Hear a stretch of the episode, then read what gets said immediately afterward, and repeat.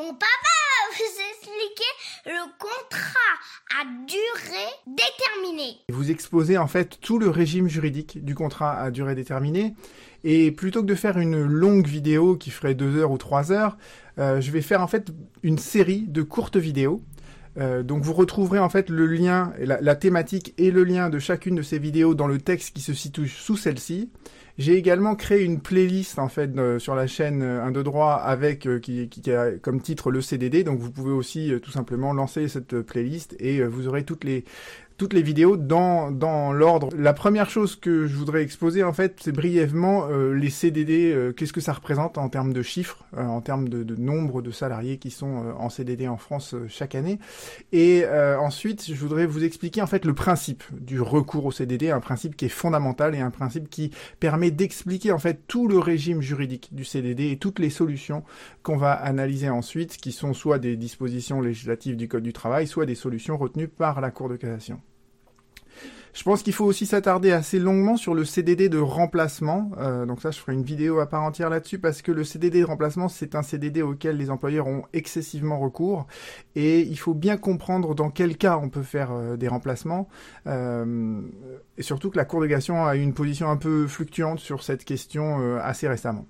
Je parlerai également du CDD pour accroissement temporaire d'activité, qui est un autre motif de recours assez fréquent pour les CDD euh, je dirais quelques mots sur les CDD saisonniers, euh, et parce que notamment ça peut faire euh, partie des jobs étudiants que certains d'entre vous vont, pour lesquels vous allez postuler.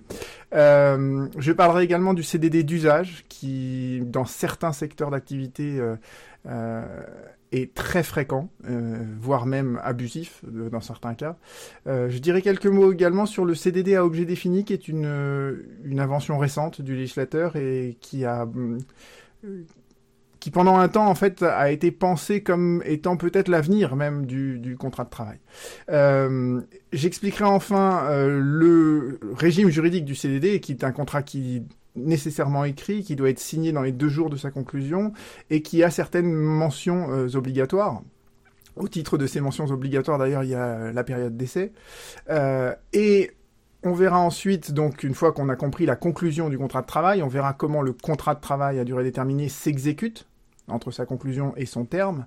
On verra notamment quelle est la durée totale du CDD, comment, dans quelles conditions le CDD peut être renouvelé. Euh, et une fois qu'on aura compris toute l'exécution du contrat de travail à durée déterminée, on arrivera ainsi à son terme. Donc on va essayer de comprendre comment en fait le, CDD prend terme et parfois aussi comment il est rompu de manière anticipée euh, par l'employeur, par le salarié, voire par les deux parties en même temps. Euh, je vous dirai quelques mots aussi sur l'indemnité de précarité de fin de contrat qui est versée euh, lorsque le CDD euh, n'est pas renouvelé. Et enfin, je vous parlerai également de la requalification du CDD en CDI, qui est la grande sanction lorsqu'un CDD est irrégulier. le CDD est requalifié en relation de travail à durée indéterminée. Et je dirai quelques mots très brièvement sur quelques cas, quelques situations dans lesquelles il est interdit d'avoir recours au CDD le contrat déterminé a duré. Non, le contrat a duré déterminé. Encore. Mon papa va vous expliquer le contrat.